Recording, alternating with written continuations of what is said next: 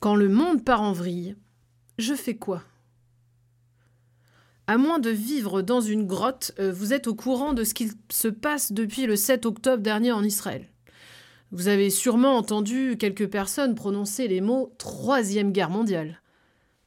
On peut ajouter à cette actualité sympathique la guerre en Ukraine avec la Russie, l'Arménie et l'Azerbaïdjan, les massacres dans certains pays d'Afrique, la persécution des chrétiens au Pakistan, les tremblements de terre au Maroc et en Afghanistan, les titanesques inondations en Libye. Ah, et j'oubliais notre bon gros changement climatique et toutes les catastrophes annoncées. On pourrait aussi saupoudrer ce triste horizon de l'éthique de nos pays occidentaux clairement en chute libre, où le mal est de plus en plus appelé bien et le bien mal où la confusion grandit, où tous les repères sont explosés sous prétexte de liberté et d'épanouissement personnel, créant une société en proie comme jamais à la dépression, au suicide, au non-respect, à l'égoïsme, l'individualisme et la violence. Bon, le tableau est clairement moche, on va pas se mentir. Et moi, eh ben, depuis le 7 octobre, je suis tombée dans un piège. Depuis cette fameuse date, j'ai fait la grosse erreur d'errer sur les réseaux sociaux. J'ai été glacée par les réactions de beaucoup de gens, de la haine, de l'aveuglement. Voir des personnes se réjouir d'un massacre aussi inhumain m'a mise dans un état de sidération. Le refus de beaucoup de prendre du recul, de ne pas tomber dans une vision toute noire ou toute blanche. C'est carrément flippant de voir des gens nier des faits, réviser l'histoire, s'entêter à dire des inepties par idéologie, ou être d'une manière frappante en pleine contradiction et reprocher ce dont ils sont coupables à ceux qui challengent leur position. Pour vous dire, c'est comme parler avec quelqu'un qui vous affirmerait que si si, hein, 2 plus 2 ça fait 12. Hein. Et puis la violence, la voir monter, galvaniser les gens sous prétexte de justice, c'est terrifiant. À force de constater la puissance d'aveuglement qui s'empare d'énormément de gens, de voir autant de violence et de potentielle explosion dans notre pays, j'ai fini par être assommé. Toute cette haine, cette envie d'en découdre, ce déchaînement de violence et l'impossibilité de tout dialogue. Parce que on en est là, c'est si tu ne prends pas parti comme moi, tu es du côté des méchants. Ça vous fait peur et ça vous fait vous sentir impuissant. Que puis-je faire quand plus rien n'a de sens? Quand les décisions ne sont clairement pas dans mes mains, mais dans celles de puissants de ce monde qui n'en ont pas grand-chose à faire de ce que je pense et que je dis Ce n'est pas mon cas, mais je sais que certains craignent pour l'avenir, pour leurs enfants, et c'est tout à fait légitime. Sincèrement, il y a de quoi avoir peur. Pourtant, au milieu de ma sidération et de ma colère, j'ai fini par entendre la petite voix du Saint-Esprit qui essayait tant bien que mal de se frayer un chemin au milieu du fatras de mes émotions et pensées. Mais avant de partager ce que je recevais dans mon cœur, je vais vous parler d'une autre réaction possible face à tout cela. C'est un autre piège. Je suis de ceux qui pensent que ce qu'il se passe est avant tout spirituel.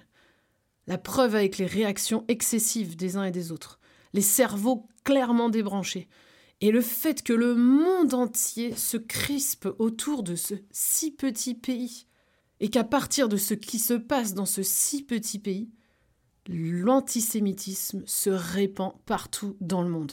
Sincèrement, ça n'a aucun sens. Ma conviction est que dans l'ombre, des choses se jouent et oui, je crois que c'est la préparation de ce que l'on peut appeler communément les temps de la fin dans nos milieux chrétiens.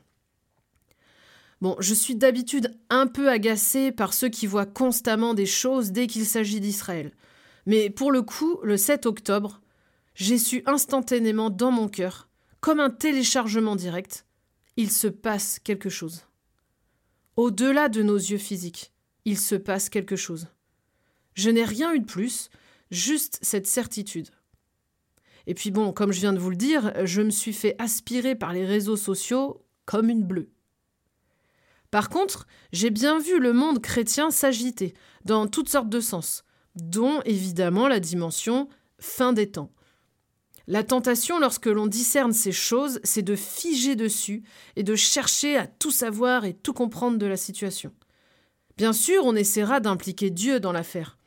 Toutefois, notre moteur, c'est nous, notre envie de savoir. Le risque, c'est de devenir obsédé par ce sujet et d'en oublier l'essentiel, sans parler des erreurs que l'on pourrait diffuser. Le sensationnalisme du sujet de la fin des temps est ainsi souvent un piège qui nous amène aussi à une forme de paralysie. Donc, si vous avez bien suivi, je viens de vous décrire deux pièges dans lesquels, en tant que chrétien, on peut tomber face à notre monde qui part clairement en vrille. Vous aurez aussi compris que je me suis fait avoir par l'un d'entre eux. Alors, comment le Saint-Esprit m'a-t-il extraite de là? C'est très simple. Il m'a invité à prendre du recul, de la distance. Car sans m'en rendre compte, je me suis retrouvé sur le terrain de l'ennemi. Au travers de ces événements, et il en va de même pour le reste de nos vies, la stratégie du diable est simple. Nous faire quitter le terrain de Dieu pour le sien, faire en sorte que nos regards ne soient plus captivés par notre bien-aimé, mais par les circonstances, que les circonstances nous fassent peur ou que nous soyons obsédés par l'idée de les traduire spirituellement, c'est la même chose. Nous ne faisons pas avancer le royaume de Dieu.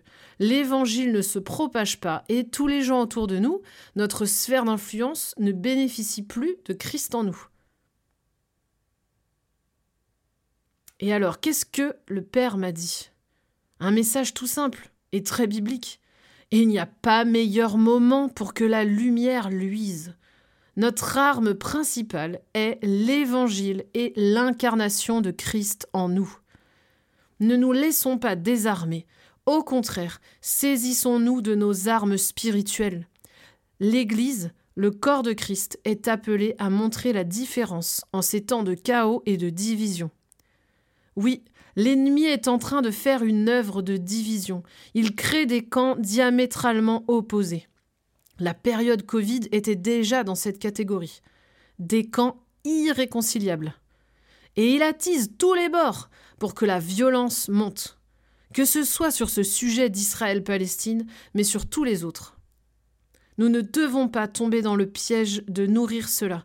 Notre place n'est pas là. Nous devons demeurer au pied de notre Père, l'adorer, l'aimer, le laisser nous envoyer briller là où nous sommes appelés, et surtout ne jamais le perdre de vue. Entendez-moi bien, si Dieu vous conduit à discerner les enjeux spirituels du moment, si vous avez des visions, des prophéties et toutes sortes de choses comme ça, il n'y a pas de problème. Mais surtout, ne décidez pas de vous-même d'aller sur ce terrain. Et de toute façon, même si nous voyons clair sur tout ce qui se joue actuellement, le message ne changerait pas. Notre obsession doit être unique. C'est lui, notre Père et son Fils bien-aimé, assis à sa droite, dans lequel nous sommes cachés. Un dernier encouragement. Pour terminer, je veux vous partager quelque chose qui très récemment m'a encouragé et qui, je trouve, se transfère parfaitement dans notre situation mondiale. Lorsque l'on voit l'ennemi s'agiter, qu'on se sent attaqué de toutes parts, ne voyons pas cela personnellement. Qu'ai-je fait pour mériter ça? Pourquoi moi? Que vais-je faire? Et moi, et moi, et moi? Et toutes sortes de lamentations de notre âme possible. En fait, c'est Dieu qui est attaqué. Le diable n'a rien contre nous personnellement. Et il nous déteste assurément, hein, et il ne veut en aucun cas du bien. Mais c'est envers Dieu et son dessein pour l'humanité qu'il en a surtout. Il cherche qui dévorer, qui manipuler, pour que ce brave humain que nous sommes sabote au maximum l'œuvre de Dieu et la possibilité d'un maximum d'entrer dans le repos du Père. Certains vont être attisés dans la violence, d'autres dans la paralysie. Ainsi, il a le champ libre pour continuer tranquille sa petite vie. Il connaît sa fin, il sait qu'elle est irrémédiable, mais il sait qu'il peut gagner du temps. Comment? En faisant en sorte que l'être humain ne rentre pas dans le mandat de Dieu pour lui, au travers du corps de Christ. Tout le monde ne partagera pas ma conviction théologique, et je ne vais pas l'argumenter ici, mais je suis persuadé que l'Église peut hâter le retour de Jésus, ou le retarder. Comment? En embrassant pleinement qui elle est et manifestant tout ce qu'elle doit, ou au contraire, en tournant en rond dans le désert et ainsi se faire perpétuellement voler son mandat. Plus nous serons comme lui, comme Christ, plus son retour sera proche. À l'inverse, plus nous nous laisserons détourner et ne manifesterons pas la vérité, plus nous repousserons l'échéance. Dans tous les cas, même si vous ne partagez pas ce point de vue, vous devez forcément être d'accord que Dieu ne nous a pas donné comme mission d'être fascinés par la fin des temps et de passer notre vie à en parler et spéculer sur les événements. Il n'a pas non plus prévu pour nous de rester en tétanie, bien cachés quelque part en attendant que ça passe. Il nous a clairement appelés à propager la bonne nouvelle de l'Évangile, à apprendre à vivre la nouvelle création que nous sommes, à marcher par l'Esprit, non plus par la chair. Il nous a équipés pour ces temps et tous les autres. Alors ne restons pas figés, ne nous trompons pas de sujet, au contraire, que cela nous booste à encore plus passer de temps avec lui, à le connaître, se laisser aimer et l'aimer. Et de là naîtront des actions, des projets, des merveilles de son royaume. Prions pour toutes ces situations, non pas par notre intelligence, mais par l'Esprit. Demandons-lui comment prier pour chaque sujet.